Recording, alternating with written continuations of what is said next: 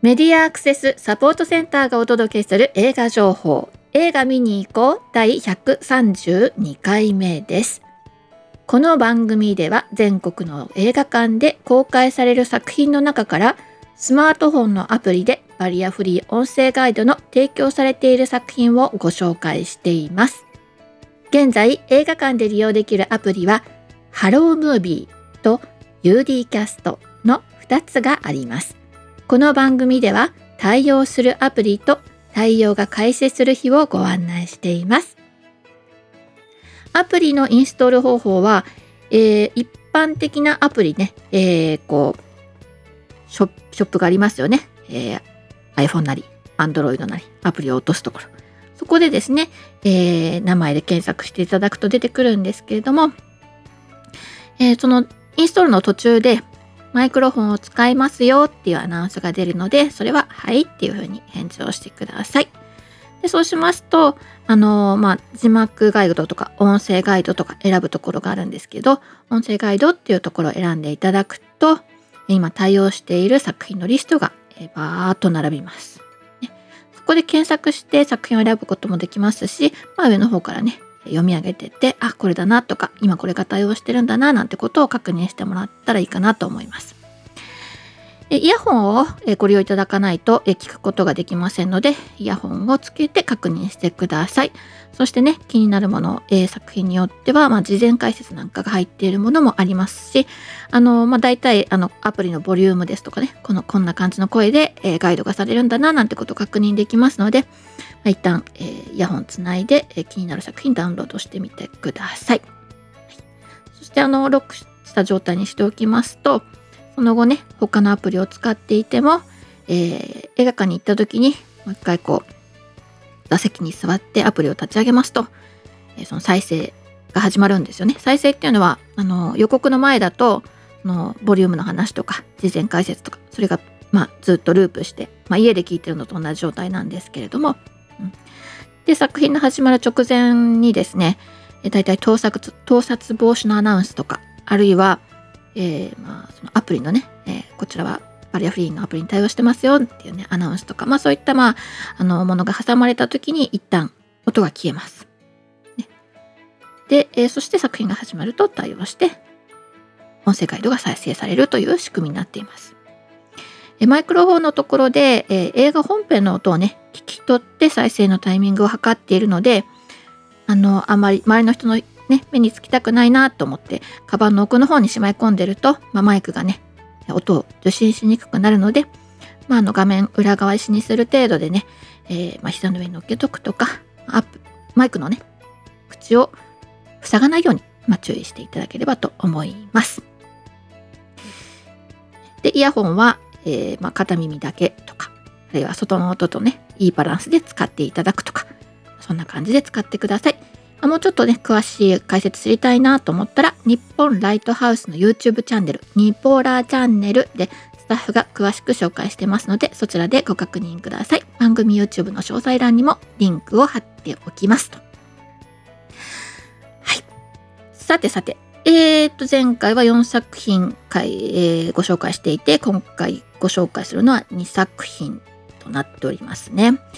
はい。えー、と前回紹介したのは、えー、怪物。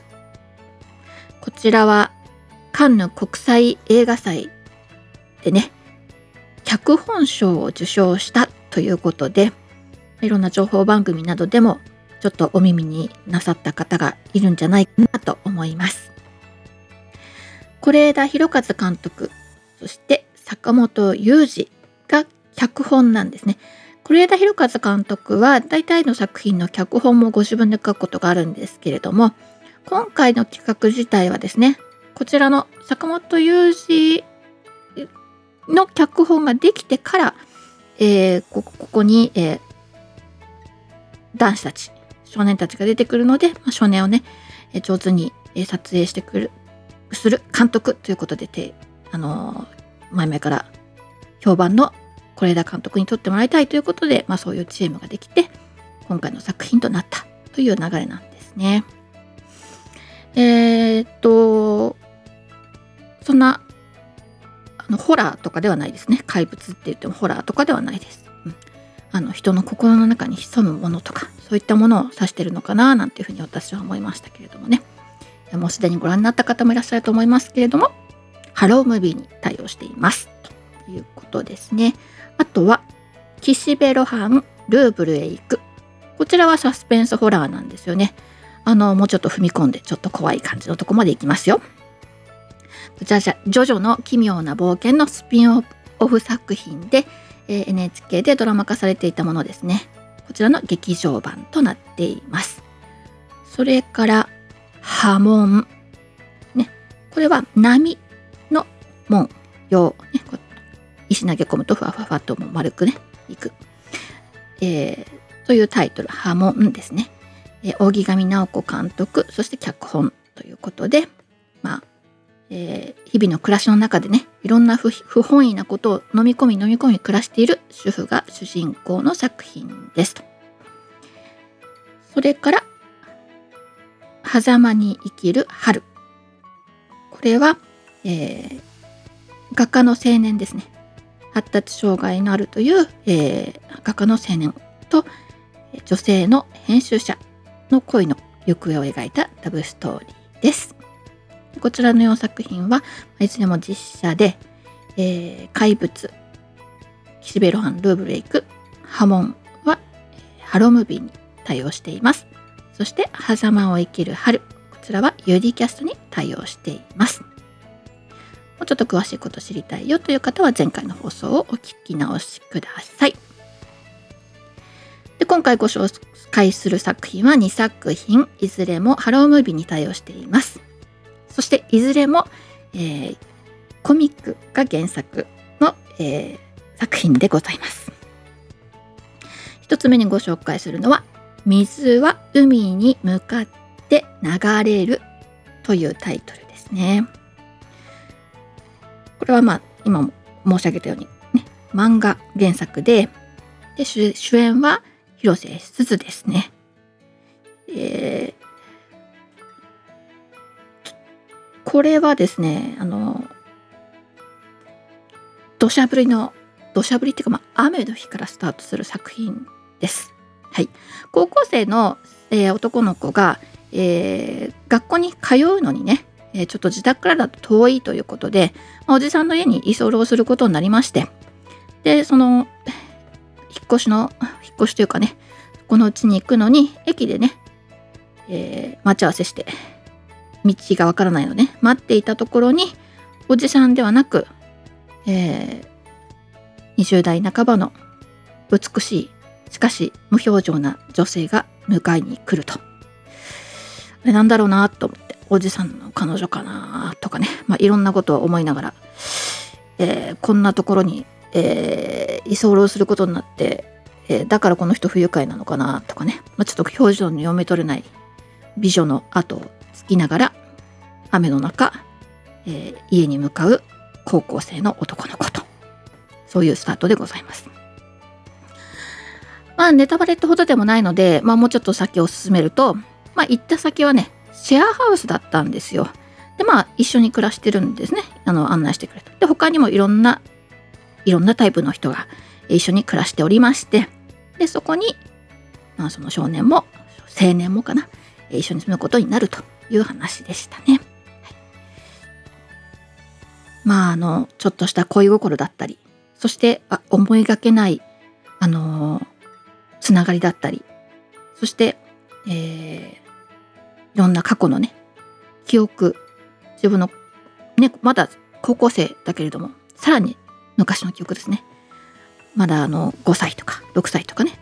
その頃の記憶までたどりながらあれ？あれ？って、まあ、思いながら、えーまあ、自分たちの今と向き合っていく、えー、ストーリーでございます。なんだよそれってことなんですけど、えー、この監督はですね、えー、前田哲監督という監督でしてこの監督の作品ってあの人間の、えー、ドラマみたいなものも描きつつそれが重たくなりすぎない作品をねよく書いあの撮っててあのちょっとなんかみんなが知ってる作品だと「こんな夜更けにバナナかよ」っていう作品だったりあとは、えー、老後の資金がありませんとかね。この辺りの作品見ててあお面白いなって思った人だと、まあ、この作品も、えー、響くかなって思ったりはしますけどね。はい。そんな作品でございます。まあ、それぞれあの何でしょうね。対象にしてね写してるものが、まあ、こんな夜更けにバナナかようだと、まあ、身体障害者の方と、えー、介護してる人との、まあ、ドタバタというかね、えー、お話でしたし老後の資金がありませんはあのー、結構まあそれこそ老老を気にするぐらいのね世代の方とか、まあ、あるいはもうすでに、えー、もう老人になっている人とかねその辺りの世代の人たちですし、まあ、今回は、まあ、あの高校生からね二十歳ぐらいってことで、まあ、ターゲットあの映してる対象はねそれぞれ違うんですけどあのみんなの心模様みたいなのね描き出すのが、えー、上手だなっていうふうに、まあ、思う監督ですよね。なんであの娯楽としても楽しいしというそんな作品になってるかなっていうふうに思います。えー、こちらが123分の作品でハロームービーに対応しています。もう一つ。はい。こちらもミック原作って言いましたけれども、劇場版美少女戦士セーラームーンコスモス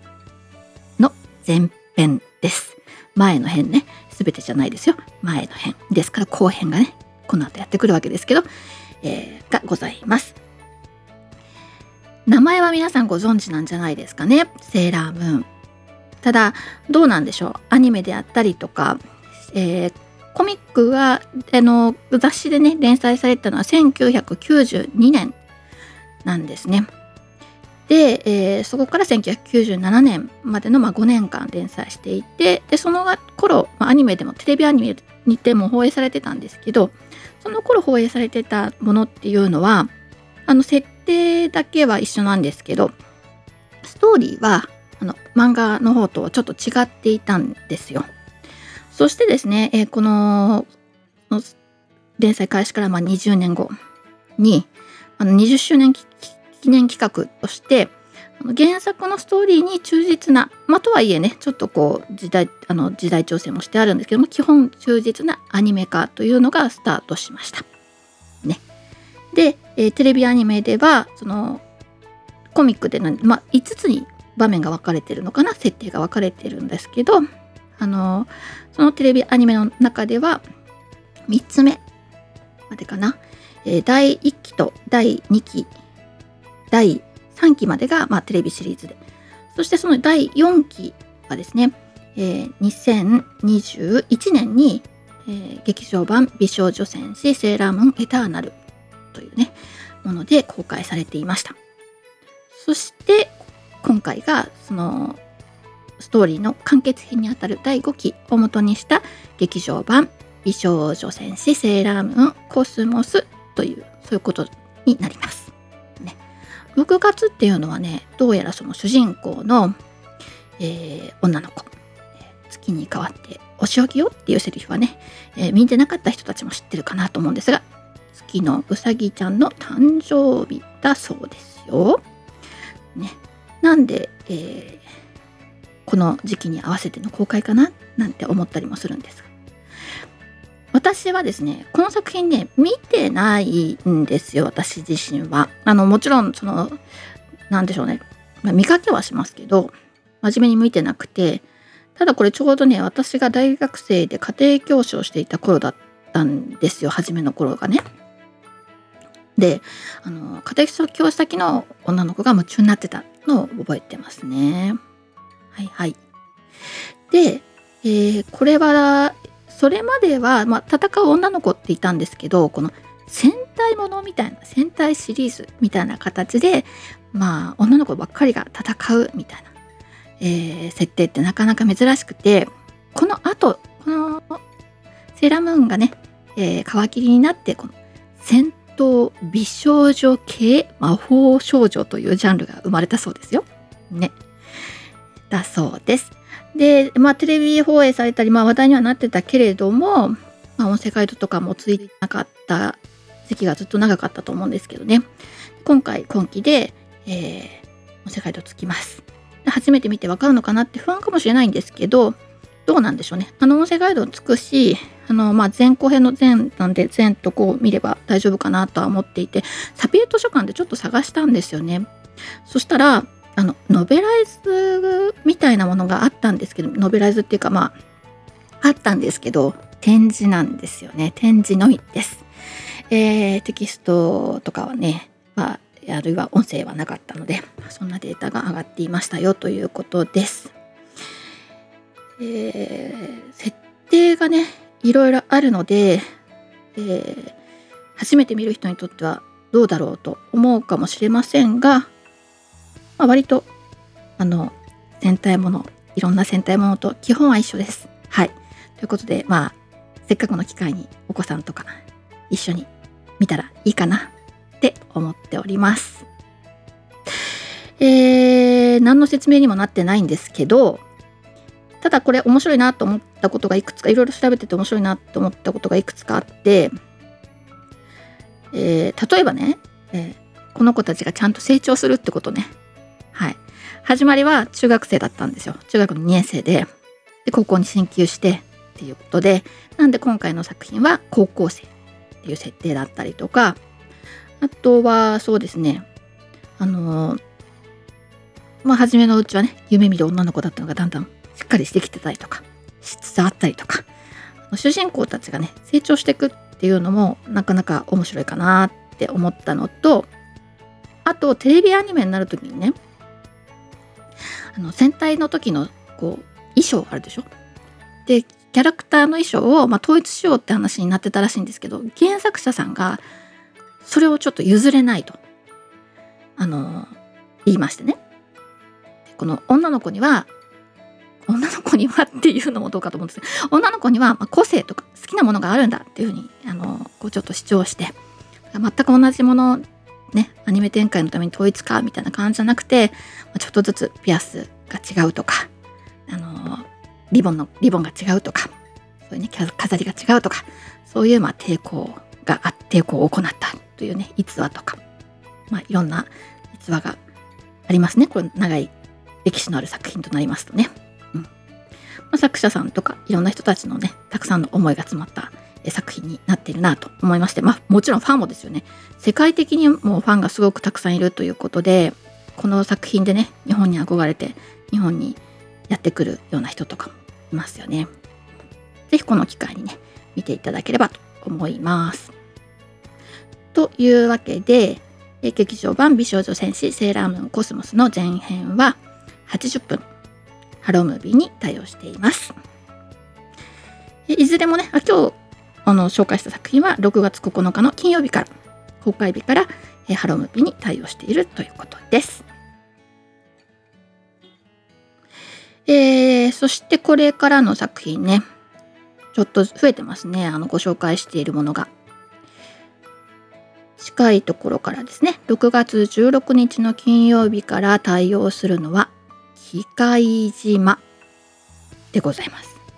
はい、これはもうホラーというかジャパニーズホラーですね。えー、こちらの今回の舞台は島ですね機械島という閉ざされた島を舞台に現実世界と仮想世界2つの空間で巻き起こる恐怖を描いたホラーとなっております。主演は、え人気アイドルグループなにわ男子の西畑大吾。それから、6月23日公開されるのは大名倒産。浅田次郎の、えー、小説を、あ、こちらもね、前田哲監督、えー、今さっき話をしていた水は海に向かって流れる、ね、同じ監督なんですけどねが映画化したものです。主演は神木隆之介。キャリアの長い彼の初めてのちょんまげ姿ということですよ、こちらもあのこちらは本当にあのコメディタッチ満載の時代劇かなっていうふうに思いますね。そして6月30日金曜日に公開されるのが東京リベンジャーズ2血のハロウィン編決戦でございます。こちらはね4月に、えーと、この前のシリーズねが、えー、公開されてたんですけどその、えー、続きというか、えー、2部作の第2部目となっております北村匠海主演の、実写映画化となっておりますそれから6月30日同じ金曜日公開で金曜日に対応するのがオレンジランプです。こちらケア人とかピアとか、えー、いろんな介護とかね、えー、障害福祉の現場にね、えー、こう人物のまあ現場の、え姿に、え実写をもとにしてね、えドラマ化していく、えこのシリーズの中の、え3本目なんですね。39歳で今回の作品は39歳で若年性の認知症と診断された男性の実話をもとに、えー、描かれたドラマとなっています、えー、このシリーズはねいずれも何でしょうね。重た苦しい悲劇っていうよりもね。まああのみんながね想像してるような、えー、大変なこととか不幸なこととかそういうことに焦点を当てているのではなくてまあまあ普通に日常的に暮らしてればどんな人にでも大変なこともあるし乗り越えることもあるしでも工夫したりとかっていうそういう日常をの一つとして、えー、いろんな現場を描いているそういうシリーズの一つですかね。うん、でそんなものが公開予定となっています。え今回の作品紹介は以上となります。はい。そうですね。今回はね小話がないんですよ。いや別にあのつまらない日々を送ってたとかっていうわけでもないしですね。あれなんですけどいろいろあったんですけど、まあ、今後の今後の話につながるかなと思うので、まあ、ネタバレしないように声を潜めで、えー、くくらしていきたいと思っております。えー、ちょっとそうですね、まあ、会津若松行ったんですよね。すごくお天気のいい日に。あのー行ったことあります？皆さん。会津若松、うん、にあるえー、っとちっちゃい始まりの美術館というね美術館に先日行ってきたんですよ。でそうですね。そこ電車で行くとですねしかもあの安く済まそうと思って各駅停車で行ったんであのしかも途中駅で待ち合わせたんですけど別ルートでね行く人と待ち合わせをしたらあのその人との待ち合わせ時間に間に合うように行こうと思ったら待ち合わせ時間の、1時間以上前に着かないと待ち合わせに間に合わないというすごい事実がありましていや間に合ったんですけどね。いやあの各駅停車で地方の駅で待ち合わせるって大変だなっていうふうに思いましたっていうのが、まあ、今日今回の話題でしょうかね。はい。そこで何があったかっていうのはね、まあ、1年後ぐらいに皆さんにお話できるといいなと思っております。はい。ではでは、えー、いつもながらのマスクからのお知らせで、えー、番組をおしまいにしたいと思います。アルファベット MASC 映画で検索すると私たちのホームページにたどり着くことができますよ。